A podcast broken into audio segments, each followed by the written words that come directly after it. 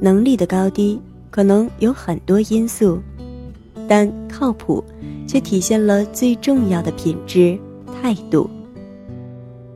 是否认真对待工作，是否有负责到底的精神，这都是职场中重要的相处因素。与你是谁相比，人们往往更关注的是你能给予我什么，而靠谱，是我们最起码可以做到的选择。欢迎收听第一百七十一期的小猫陪你读文章，在这里，让小猫用温暖的声音陪你成长。我是彩猫。今天节目的标题是：靠谱是最低成本的社交方式。作者艾小羊。在此非常感谢原作者为我们带来的精神财富。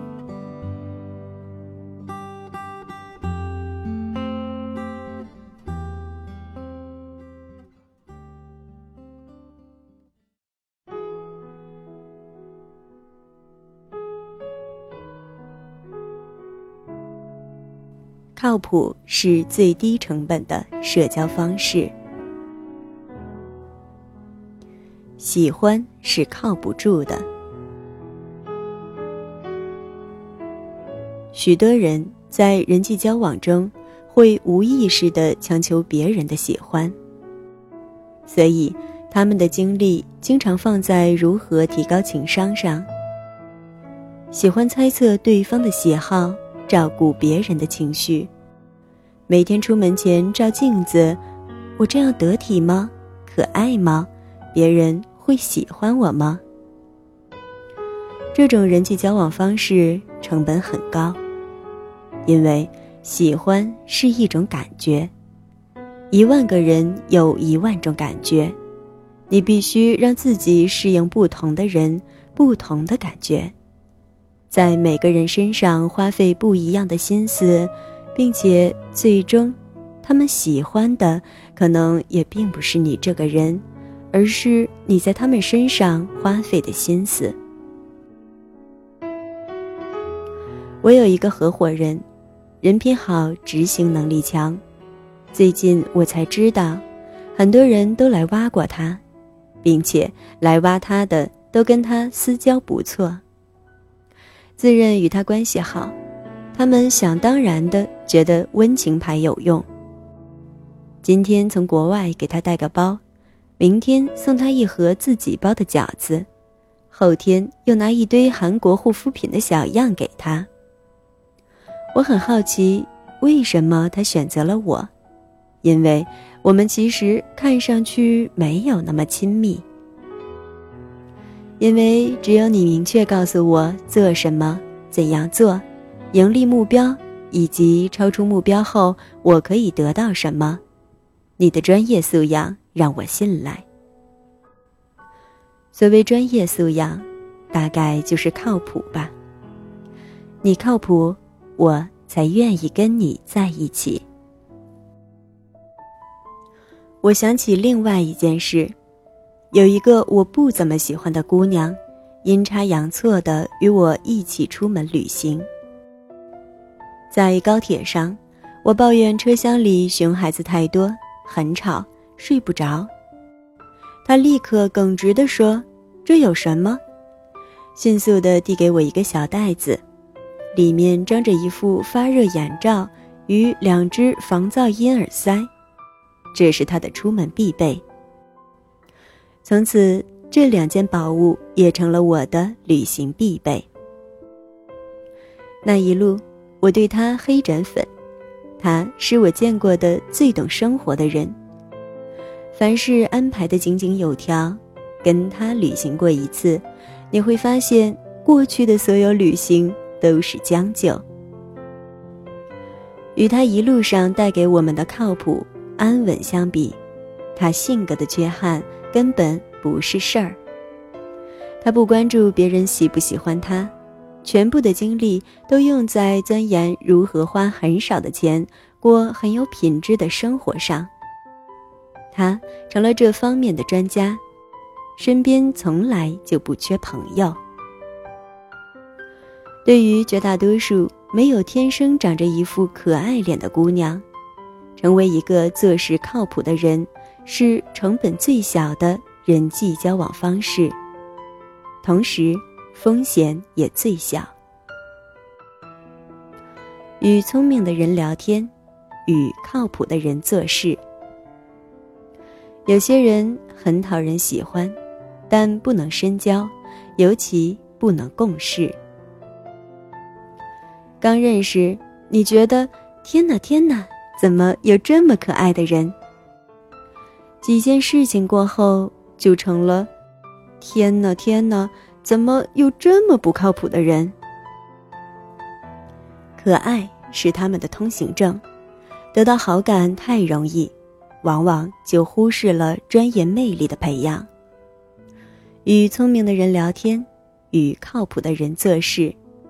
能因为喜欢你而容忍你的不靠谱的人，是一双手就能数过来的至亲好友。人际关系非常现实，人们关注的不是你是谁，而是你能给予我什么。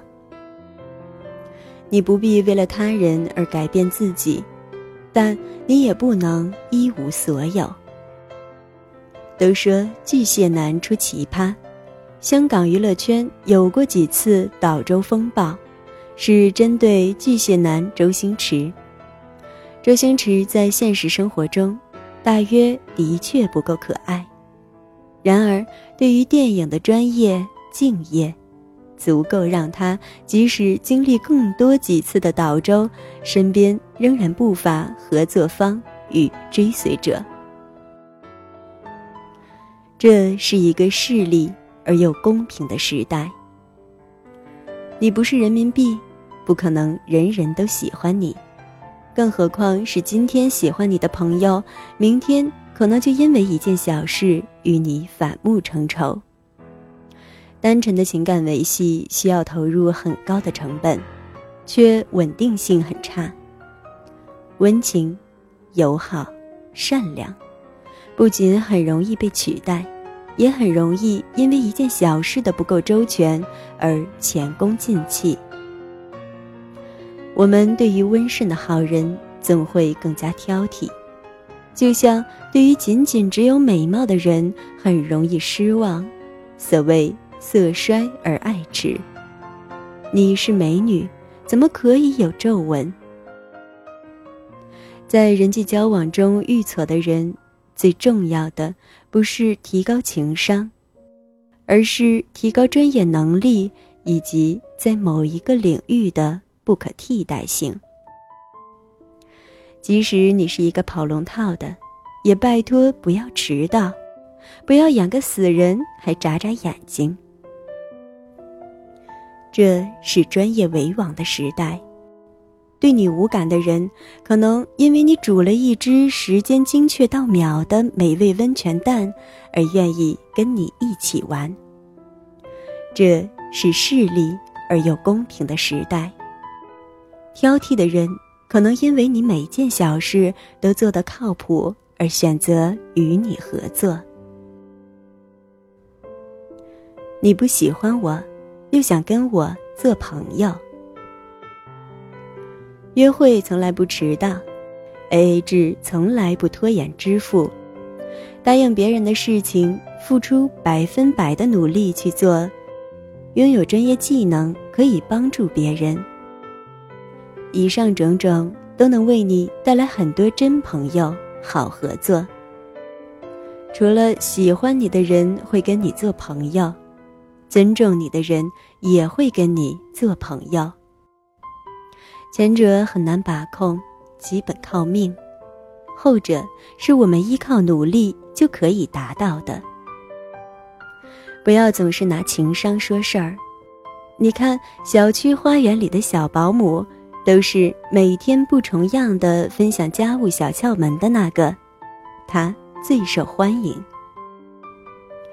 比你不喜欢我又打不死我更牛的是。你不喜欢我，又想跟我做朋友，因为喜欢的人易寻，靠谱的人难找。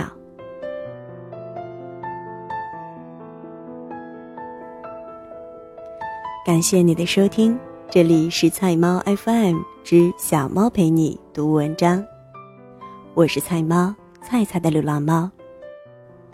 更多精彩，欢迎订阅小猫的微信公众号“菜猫”，号码就是“菜猫”的全拼加 FM。你也可以在节目搜索栏搜索“菜菜的流浪猫”或者“小猫陪你读文章”进行关注，让小猫用温暖的声音陪你成长。我是菜猫，小猫陪你读文章，希望能为你的生活。带来一些温暖，一些快乐。